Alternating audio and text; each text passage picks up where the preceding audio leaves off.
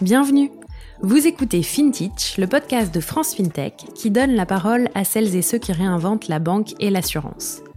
Litchi, Ulu, Luco, Bankin, Lydia, Conto, vous avez sans doute déjà entendu leur nom au moins une fois, vu leur pub dans le métro et peut-être même utilisé leur service. Saviez-vous qu'on les appelle FinTech, AssureTech et RegTech, contraction de finance, assurance, régulation et technologie? C'est pour apprendre à les connaître et mieux comprendre les enjeux de leur métier que nous avons créé FinTech. Je m'appelle Anaëlle Gauthier et chaque semaine, je vous emmène à la rencontre de ces entrepreneurs et entrepreneuses qui façonnent les nouveaux services financiers.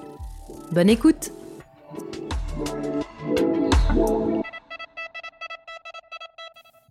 Pour ce nouvel épisode de FinTech, je reçois Ladislas Manset, le cofondateur et CEO de Pono Financial Solutions. Alors, Pono, c'est quoi? C'est une solution de gestion digitale des garanties du crédit. Dit comme ça, ça paraît un peu impressionnant, surtout pour les plus néophytes d'entre nous sur ce sujet. Mais pas d'inquiétude, vous allez comprendre de quoi il s'agit dans quelques minutes grâce à la Dislas. Un dernier mot avant de vous laisser écouter notre discussion. Cet épisode est soutenu par Plateforme 58, l'incubateur de la Banque Postale spécialisé en FinTech et AssureTech. Plateforme 58, c'est avant tout un lieu d'innovation dédié aux startups early stage. Et au-delà de l'incubateur, c'est un espace qui vise à favoriser les échanges, les interactions et le partage entre les startups, les partenaires et les collaborateurs du groupe pour qu'ils imaginent ensemble la banque et l'assurance de demain. Un écosystème favorable au développement de jeunes pousses comme Pono. Je vous laisse écouter tout de suite ma discussion avec la Dislas. Bonjour Ladislas. Bonjour Anaël. Merci d'être présent sur FinTech. Merci de m'accueillir. Est-ce que tu veux bien commencer cet échange par te présenter rapidement, s'il te plaît? Bien sûr, je suis Ladislas Manset, euh, j'ai 36 ans et je suis euh, cofondateur et CEO de Pono Financial Solutions. On appelle plutôt Pono euh, pour faire plus court. Voilà. Et alors, est-ce que tu peux m'expliquer un peu ce que tu as fait avant de créer Pono? Oui. Euh, moi, j'ai une formation assez classique euh, en école de commerce. Euh, j'ai bossé avant de créer Pono pendant 8 ans aux côtés d'entrepreneurs. D'abord dans une banque d'affaires, donc je conseillais des boîtes qui faisaient des levées de fonds et, qui, se vendaient à d'autres. Euh, puis dans un fonds d'investissement. Et le fil conducteur de ces deux expériences, euh, c'est que c'était dans des sociétés technologiques. Euh, à, l'époque, on appelait ça les nouvelles technologies, maintenant elles sont plus très nouvelles. mais voilà, c'était essentiellement dans des boîtes d'abord de télécom et ensuite logiciels. J'ai fait ça pendant 9 ans et puis je, suis passé de l'autre côté de la barrière après avoir été longtemps aux côtés d'entrepreneurs. Et qu'est-ce qui t'a donné justement envie de, de passer de l'autre côté de la barrière? Alors ça m'est pas venu comme ça un matin en me levant. Euh, je crois que ça me trottait dans la tête euh, euh, depuis mes études d'ailleurs. Mais je ne me sentais pas prêt à, le faire à 23-24 ans comme le font certains. J'ai beaucoup d'admiration pour eux d'ailleurs. et j'avais besoin d'un bagage. C'est pour ça que j'ai eu ces deux expériences avant. Et puis en 2018, il y a eu un alignement des planètes. Euh, un réveil soudain. Euh, et j'ai commencé à étudier euh, la possibilité de créer une boîte de, logiciels dans le domaine des RH, donc très différent de ce dont on va parler dans quelques minutes. et puis là, j'ai fait la rencontre, donc j'ai commencé mon étude de marché, et j'ai fait la rencontre professionnelle de, mon associé, Arthur Bertin. je dis bien professionnel parce que c'est un de mes meilleurs amis depuis plus de 20 ans, donc je le connaissais bien personnellement et on s'est rencontrés professionnellement. Euh, et après euh, euh, de longues nuits de discussion, un peu comme dans les films, on a décidé de se lancer sur la création d'une solution de financement pour les travailleurs non salariés mmh. sécurisés, c'est-à-dire assortis d'une garantie. donc on a commencé à parler à un certain nombre de banques, donc c'est en fait à peu près ce que fait un, un Mansa aujourd'hui. Sauf que la différence, c'est que les crédits étaient un peu plus importants en valeur et qu'il y avait euh, ce sujet de garantie dont on va parler dans, quelques minutes.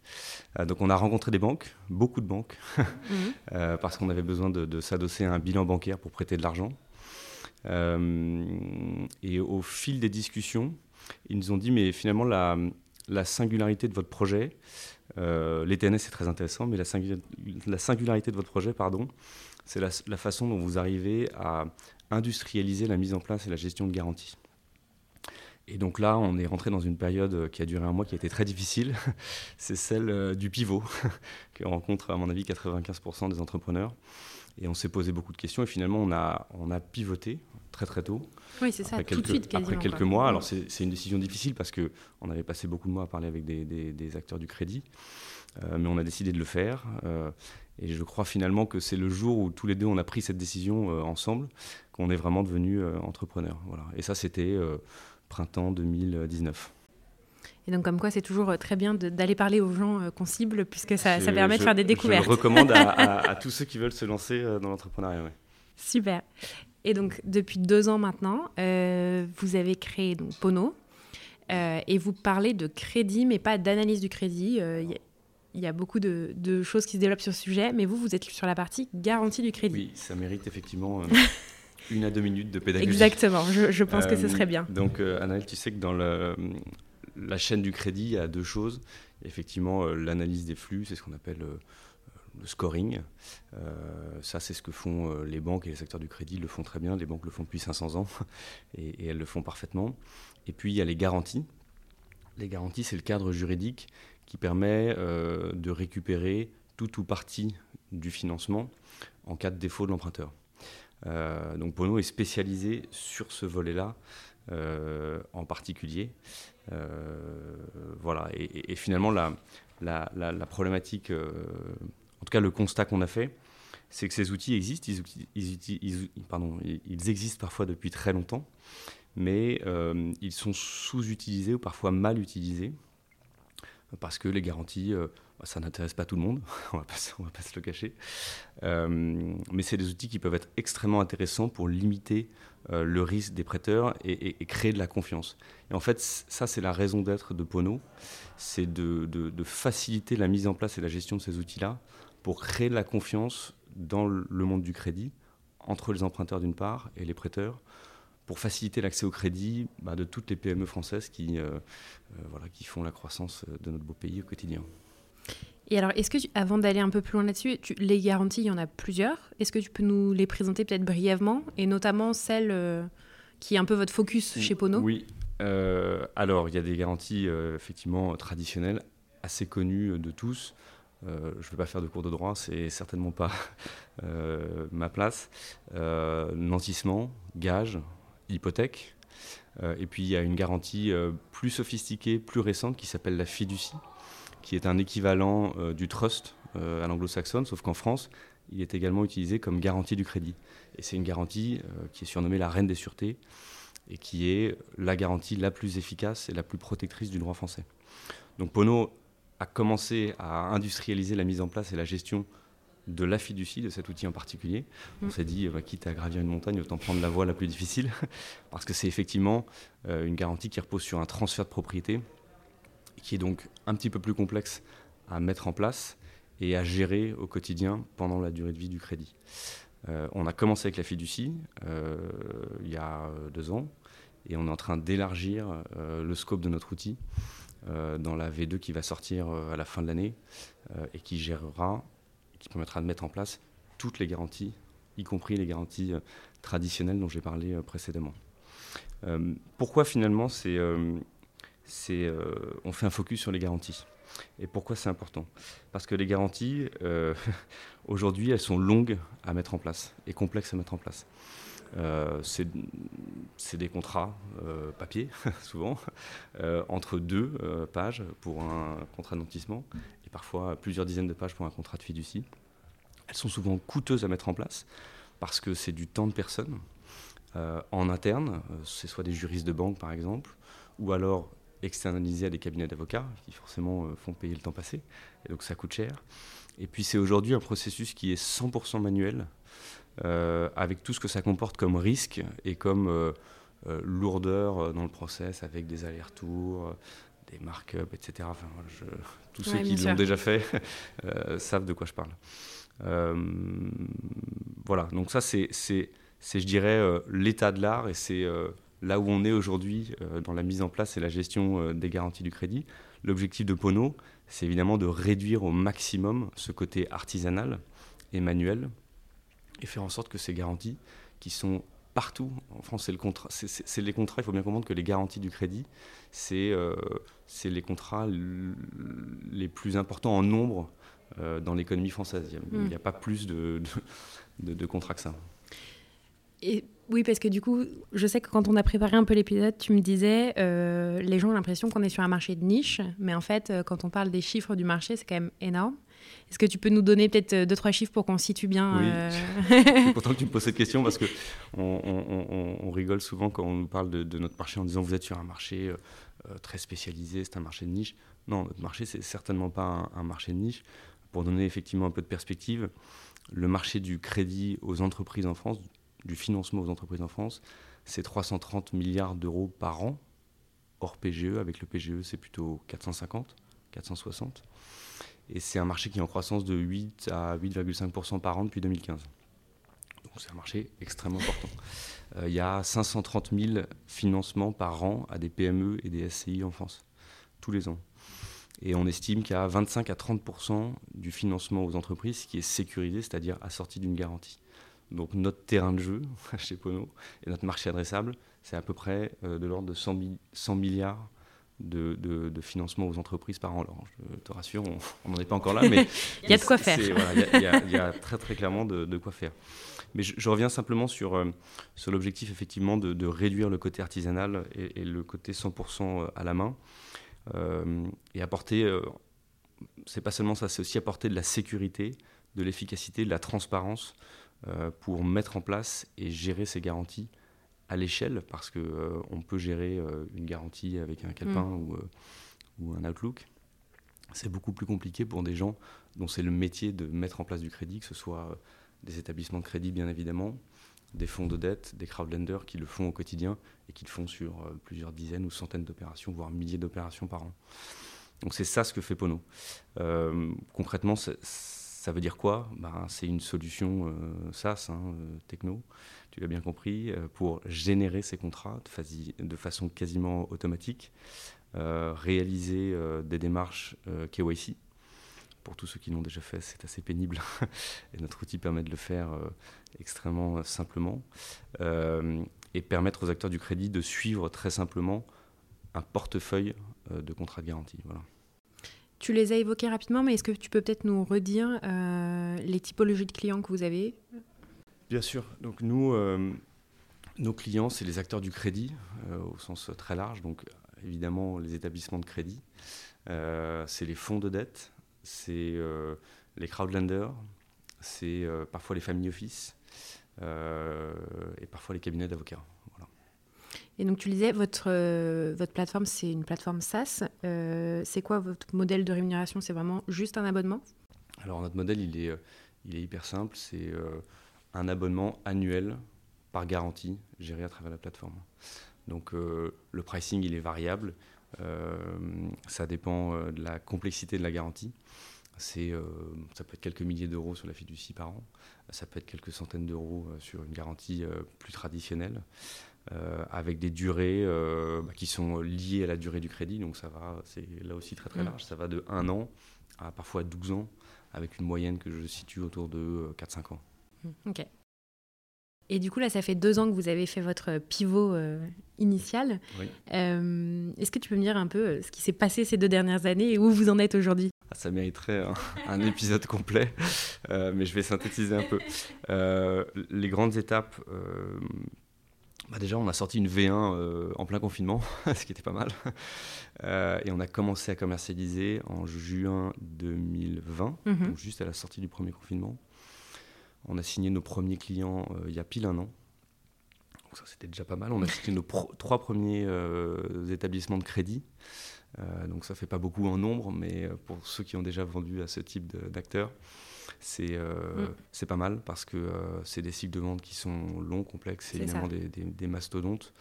alors nous, on a, on a des banques de différentes tailles. On a, ça va du très grand groupe bancaire français à, la à une plus petite banque privée ou à une banque middle market uniquement sur le marché français.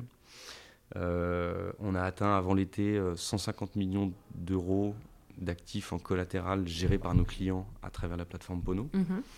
On est aujourd'hui à peu près à 200 millions.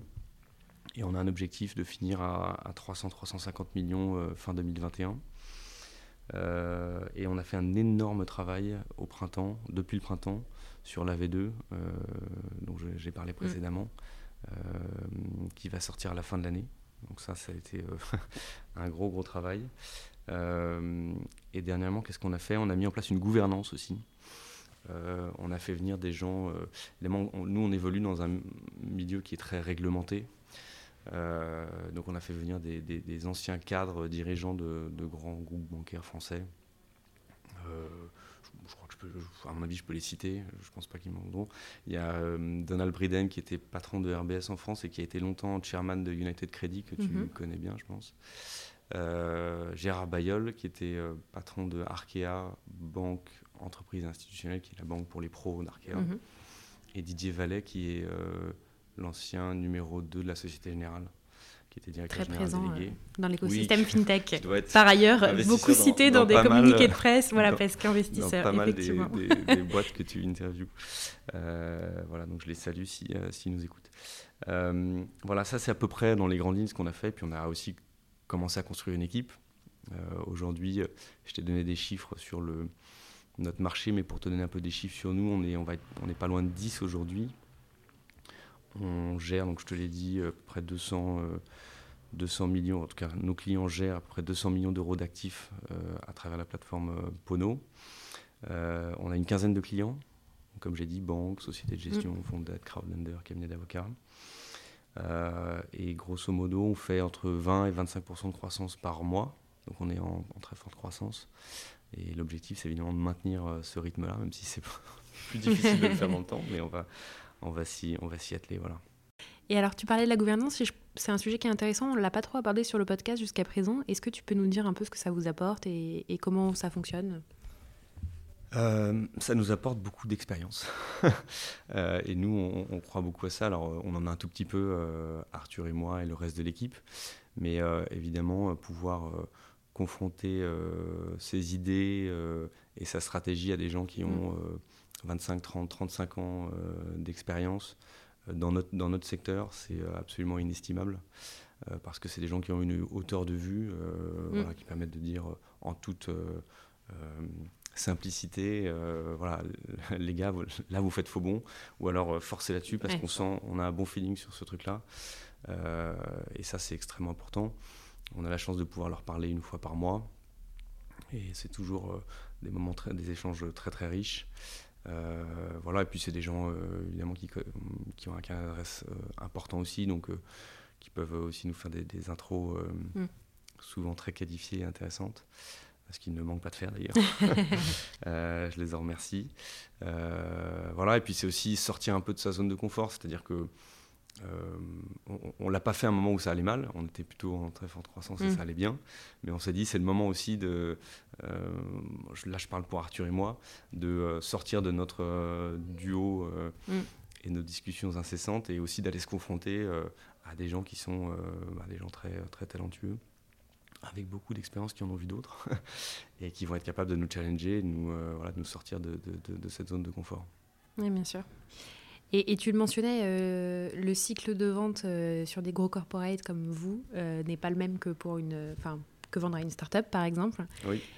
comment, quand on est une petite start-up française, comment on y va Et est-ce que tu as des, des recettes entre guillemets ou, ou ton expérience, enfin pas, des recettes, mais plutôt ton expérience de ça Qu'est-ce que tu en retires après, après deux ans là? C'est une très bonne question. Il faut beaucoup de calme et beaucoup de patience et pas mal de culot aussi parce que euh, il faut pas hésiter à aller euh, pas harceler les gens mais en tout cas les relancer mm. pour une raison en fait très simple c'est que euh, le temps euh, d'une start-up n'est pas le même temps qu'un très grand groupe bancaire avec toutes les lourdeurs administratives et juridiques que ça peut comporter. Donc un jour d'une start-up, c'est probablement 15 jours ou 20 jours chez un grand groupe bancaire. C'est pas péjoratif de dire, hein, c'est simplement que c'est des boîtes qui ont des enjeux beaucoup plus importants que les nôtres, et donc c'est tout à fait normal. Donc ça, faut bien le comprendre dès le départ. On nous l'avait dit, donc on était prévenus. Mm. Après, quand on le vit, c'est autre chose. Euh, voilà, il faut savoir euh, euh, trouver un champion interne, indispensable, qui va être votre avocat pour voilà, vous aider à naviguer à l'intérieur. Il faut aussi s'entourer de gens qui connaissent cette industrie. C'est ce que euh, nos trois board members euh, nous aident à faire aussi. Ils connaissent euh, les arcanes de ces différents groupes, donc ils, savent comment naviguer. Il n'y a pas de recette miracle parce qu'évidemment, une banque n'est pas la même qu'une autre, elle ne fonctionne pas pareil. Il y a les banques mutualistes, très décentralisées, les banques type SGBNP qui sont voilà, des, où tous décident par le haut. Mm. Enfin voilà, il n'y a pas de recette miracle, mais il faut de la patience, beaucoup de persévérance. Et ça finit euh, quand on a un, bon produit, une bonne offre, et nous on pense qu'on a un bon produit, une bonne offre, bah, ça finit euh, euh, par marcher quand il y a un besoin de marché. Mmh, c'est important aussi. voilà. Super. Et tu me parlais des objectifs 2021, votre vie et de la V2 qui arrive, etc. À, plus long terme, c'est quoi votre vision? Notre vision, c'est c'est que c'est garanti du crédit. je, reviens sur mon sujet mon sujet favori. Euh, déjà, pourquoi, enfin, je, fais juste une petite parenthèse. Pourquoi est-ce que c'est important ces garanties du crédit? Pourquoi est-ce qu'on est focus là-dessus? Euh, Parce que ces garanties, elles sont euh, sous-utilisées, imparfaitement utilisées, et on pense qu'il faut les utiliser de façon beaucoup plus pertinente. Pourquoi? Parce que on est dans un environnement économique qui est incertain. Ça date pas du Covid. En fait, on regarde un peu plus loin un an avant, il y avait euh, euh, la grève contre la réforme des retraites. Euh, deux ans avant, il y avait les Gilets jaunes. Et en fait, chaque année, maintenant, il y a des épiphénomènes qui font qu'il y a un bouleversement économique. Donc, on est dans un environnement incertain. Et donc, les prêteurs, de façon générale, ont besoin de réassurance et d'avoir un cadre rassurant pour prêter et financer le développement des PME en France. Euh, c'est indispensable. C'est pour ça qu'on s'est focus là-dessus. Euh, évidemment, ces garanties, il faut, faire en sorte qu'elles soient valables euh, au cas où il y a besoin de les exercer, parce que sinon, ça ne sert à rien. C'est un bout de papier qu'on accroche sur le mur.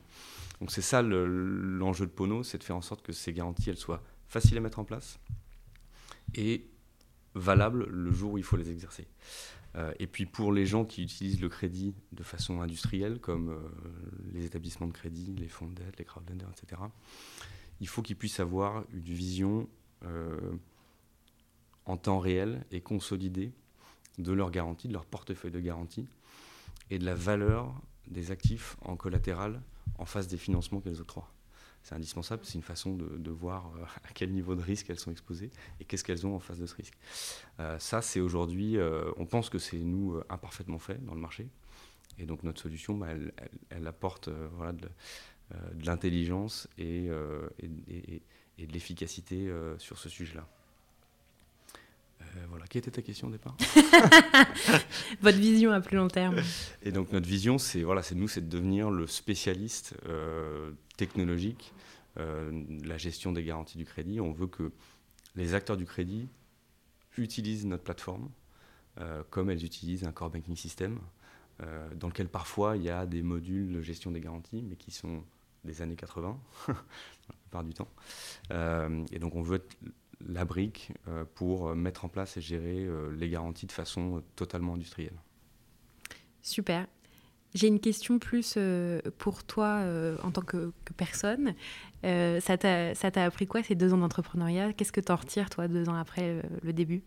Bah, c'est un, un, voyage extraordinaire. non, mais moi j'ai beaucoup de chance parce que je, je le fais, je m'éclate. Enfin, voilà, je pense que c'est essentiel dans l'entrepreneuriat. Je le fais en plus avec un, un, super pote avec qui je m'entends extrêmement bien, donc c'est euh, génial. Oui, parce qu'on entend souvent, euh, il faut surtout pas entreprendre entre amis, bah, mais finalement... on s'est, euh, pour tout te dire, on, on, a fait une période d'essai au début, on s'est donné quelques mois au début pour ah tester, parce que bah, on voulait pas risquer notre amitié, qui était une, amitié très ancienne, pour une idée comme ça qui nous était passée par la tête. Et puis au bout de quelques mois, on s'est rendu compte que nos caractères faisaient que on était très très complémentaires. Arthur, il a une, une expertise extrêmement forte sur tous ces sujets. Il faudra que tu l'invites d'ailleurs sur un podcast pour parler. il va me faire une leçon de droit. Pour, parler du droit des sûretés, il peut tenir pendant quatre heures là-dessus. Il est, il est absolument remarquable sur ce sujet-là. et moi, j'ai plus des compétences business, financières, développement. donc on est extrêmement complémentaires, on s'entend bien. Et, voilà, au quotidien, on s'éclate. donc j'en retire beaucoup de bons moments. Alors il y a des moments qui sont difficiles. il ne faut pas se leurrer. on passe toujours par des bas, surtout, surtout au début où en fait l'agenda est moins rempli, personne ne vous attend en fait. C'est ça qui est difficile au départ, c'est que vous êtes en haut de en, top of the list de personnes. Donc il faut savoir voilà, jouer des coudes pour, pour sortir un peu du lot et rencontrer les bonnes personnes. Mais c'est très excitant. Et puis, le jour où ça commence à fonctionner, alors nous, on est encore très jeunes, mais ça commence à fonctionner, euh, ben ça, ça, devient hyper excitant et, euh, et ça augure de belles choses, euh, de belles choses à l'avenir. Mais évidemment, faut, je pense qu'il faut beaucoup de patience, de résilience. C'est un mot que tu dois entendre beaucoup. oui, mais c'est vrai qu'on l'associe à l'entrepreneuriat, mais je pense que c'est. Je, je, pense qu'une société, une start-up, c'est. Moi, je ne crois pas du tout au modèle euh, alors je crois à l'hypercroissance, mais je ne crois pas au modèle euh, on fait une boîte et on la revend dans trois ans. Mm. Moi, je pense qu'une aventure entrepreneuriale, alors soit ça se finit plus tôt et c'est généralement un peu dans, dans les larmes, mais c'est une histoire sur dix ans. Oui, bien sûr. Mm. C'est ce que je pense. Je pense que tu dois avoir d'autres entrepreneurs qui te disent ça. Euh, parce que si on a une vision un peu trop courte, je pense qu'on fait, on peut, on peut, faire des erreurs. a fortiori, quand on est dans un, une industrie euh, qui, est, qui est un peu longue Bien sûr, euh, à la détente, en tout cas où l'innovation met du temps à infuser, comme l'industrie euh, bancaire. je pense que c'est une aventure sur 10 ans, donc il, il faut avoir ce temps-là, il faut le savoir dès le départ. Et, et il faut être assez résilient parce que c'est parsemé, parsemé d'embûches. Donc il faut, voilà, il faut l'avoir en tête. On en avait pas mal parlé avec Geoffroy de United, justement. lui, ça fait déjà 10 ans euh, qu'il a commencé, mais euh, effectivement, lui, il euh, advocate pour le temps long, quoi, ah bah, dans l'entrepreneuriat. C'est un, très bon exemple, et ça, ça se passe bien pour lui. Exactement. C'est un très bon exemple de ce que tu racontes. Super. Pour la dernière partie de cette interview, on est à plateforme 58, là. vous êtes hébergé, incubé, je ne sais pas quel est le bon terme, les deux peut-être. Euh, ici. Est-ce que tu peux nous dire déjà pourquoi vous avez fait le choix de venir, euh, de venir ici, tout simplement? C'est une très bonne question. Et en plus, on, a fait un choix parce qu'on était pris dans un, autre incubateur d'une banque euh, avec une enseigne verte, voilà, non mutualiste.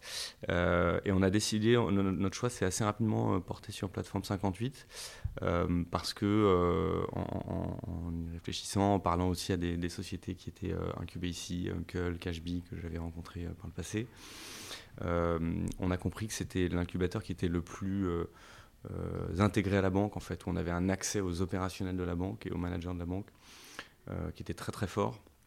Donc ça, ça a motivé notre décision. Le processus de sélection, en plus, est extrêmement euh, difficile. Enfin, je ne sais pas si tu, tu, sais un peu comment ça se passe, mais il y a, y a, beaucoup d'entretiens de, avec des, mhm. euh, alors des gens de l'incubateur, bien sûr, mais aussi des, euh, des, top managers de la banque postale. Donc, c'est un, un, un, processus qui est long et ça se termine par un pitch devant les, les 40 top execs de la banque. Donc, c'est sélectif. Hein. Je crois qu'il doit y avoir une dizaine de, de, startups qui sont sélectionnées par an. Mhm. Je ne sais pas combien postulent, mais à mon avis, pas mal. donc voilà, ça, ça nous a motivés. Euh, ce qui est intéressant, euh, c'est, euh, je pense que, enfin, c'est peut-être ta prochaine question, c'est sur, sur le sujet de la, la transition responsable. Tu sais que ils ont pris une initiative récente qui a été annoncée avant l'été, un peu sous l'impulsion, je crois, de, Pierre-Olivier Bernière, que, tu connais, d'accompagner les startups du programme pour qu'elles deviennent plus responsables. Euh, pour coller avec euh, un des slogans de la banque qui est de dire euh, on est une banque, mais on est une banque citoyenne. alors qu'est-ce que ça veut dire? Ça veut dire que dans ce processus de sélection, ils vont intégrer des critères extra-financiers sur toutes les thématiques ESG alors dans le désordre, c'est la gouvernance responsable, la gestion durable des ressources, l'impact, le développement des territoires, la transition énergétique. et ils vont suivre ces critères-là tout au long du programme, avec lors des réunions euh, tous les 15 jours qu'on a avec euh, l'équipe de l'incubateur. Mhm. Et en plus de ça, ils vont proposer des ateliers, des formations spécifiques sur des thématiques ESG. Euh, e Donc ça, ça c'est le programme qu'ils qu'ils sont en train de lancer. pour Pono, qu'est-ce que ça veut dire Oui, parce que bah, vous n'êtes pas une entreprise qu'on peut qualifier entre guillemets à impact de façon comme on l'entend partout, mais ça ne veut pas dire qu'on ne peut pas faire en sorte que la gouvernance et l'entreprise en elle-même soient euh, plus citoyenne, si on reprend les, termes de la. exactement, tu, fais bien de le préciser. on n'a absolument euh, pas vocation à. on n'est pas et on ne deviendra pas une entreprise à impact. On laisse ça à nos, à nos copains chez, chez Carbo. Euh, en revanche, je sais qu'avec Arthur, c'est des sujets qui nous tiennent à cœur, personnellement. Et, on s'est souvent posé la question euh, comment est-ce qu'on fait pour infuser euh, et diffuser plutôt ces, sujets-là euh, au sein de la société avec les nouveaux collaborateurs qui nous rejoignent Sauf qu'évidemment, quand tu crées ta boîte, tu as tellement de trucs à faire que tu pas la un peu top priorité a priori. Et malheureusement, c'est pas la, la, top priorité. En tout cas, aujourd'hui, c'est pas la top priorité. et on pense, nous, que l'entreprise a un rôle indispensable à jouer euh, dans justement euh, cette transformation pour devenir euh, collectivement plus responsable. Donc on ne savait absolument pas par où commencer. Et là, aujourd'hui, Plateforme 58, il nous donne le cadre et la méthode pour justement devenir collectivement plus, responsable et, diffuser toutes ces bonnes pratiques au sein de la société. Et c'est évidemment beaucoup plus facile de le faire quand tu es 8 ou 10 que quand tu es 50 ou 100. Donc c'est très très bien de le faire très tôt. voilà. Et puis euh, c'est intéressant pour nous parce qu'aujourd'hui, ça nous permet d'anticiper les demandes du marché sur ces sujets ESG qui sont omniprésents. Euh, je prends un exemple, nous, il nous arrive de répondre à des appels d'offres. Il n'y a pas un appel d'offres aujourd'hui d'une grosse boîte, par exemple une grosse banque, où il n'y a pas un volet ESG et il faut avoir des réponses extrêmement précises. Ça peut être, euh, ça, peut être un, un killer dans oui. une. Euh, voilà, oui, c'est plus une option, quoi. Non, c'est pas une option. C'est pas une option. Donc, euh, on, le fait aussi de façon très intéressée. Je vais pas, je vais pas, je vais pas te mentir là-dessus. Et puis, c'est aussi un levier de recrutement. C'est-à-dire qu'aujourd'hui, euh, un entretien sur deux nous pose la question c'est quoi votre politique sur les, les, thématiques que j'ai? Donc, voilà, grâce à P58, on va être prêt à y répondre sur tous les sujets. Super. J'ai deux dernières questions pour conclure euh, notre euh, discussion, euh, qui sont plus des, questions d'inspiration, on va dire. Est-ce que tu as une ressource, podcast, livre, newsletter à recommander sur l'entrepreneuriat ou pas du tout? Quelque chose qui te fait du bien aussi pour évacuer peut-être? Alors, une ressource, d'abord je vais être très corporate, une ressource fintech. J'aime beaucoup Mind Fintech. Mm. je trouve que c'est des il y a une très grande qualité dans le travail de recherche, de, journalisme. C'est sur des sujets toujours très pointus, souvent proches de nous, nos thématiques, euh, banque, financement, etc. Euh, c'est très très précis. J'aime beaucoup ce qu'ils font. une ressource beaucoup moins corporate, c'est moi j'aime bien lire et pas trop des bouquins sur l'entrepreneuriat, j'avoue que ça me barbe un peu. Euh, et alors là, je ne vais pas faire une recommandation de livre, mais moi, euh, j'ai relu pour la deuxième ou troisième fois récemment un bouquin qui est La promesse de l'aube de Romain Gary, qui est un bouquin fantastique. J'encourage euh, tous les gens qui ne l'ont pas lu, s'il en, en, reste, à le lire parce que c'est un bouquin absolument extraordinaire. voilà. Parfait. Et ma dernière question, euh, est-ce qu'il y a un entrepreneur ou une entrepreneuse de la fintech euh, ou une fintech qui, que tu admires particulièrement et, pourquoi? Enfin, qui t'inspire? Il, y en a plusieurs, mais si je devais en retenir euh, un seul, il a dû être cité, à mon avis, déjà sur, sur ton podcast, c'est Hugues Lebray de, de, Compte Nickel. je crois que c'est Nickel maintenant. Mm. parce que, bah, déjà, ça a été un des premiers euh, sur cette thématique-là. Euh, un des premiers aussi à aller chercher euh, un agrément avec un sujet en plus très un positionnement, un sujet très social parce que évidemment on parlait derrière d'inclusion bancaire. Et puis je dirais aussi que l'innovation elle n'est pas simplement sur la technologie. Alors il y a de la technologie dans Nickel, mais l'innovation elle est aussi dans le, la créativité du modèle de distribution, le fait de passer par les par les bureaux de tabac je trouve que c'était un truc euh, absolument génial et il fallait, euh, il fallait euh, y penser il y a 6 ou 7 ans quand ils se sont créés, peut-être peut un peu plus. Peut-être un peu plus même. Peut-être un peu mm. plus. voilà, mais il y en a d'autres, mais, mais celui-là en particulier. Super. Eh bien écoute, merci beaucoup Ladislas. Merci beaucoup Anaël.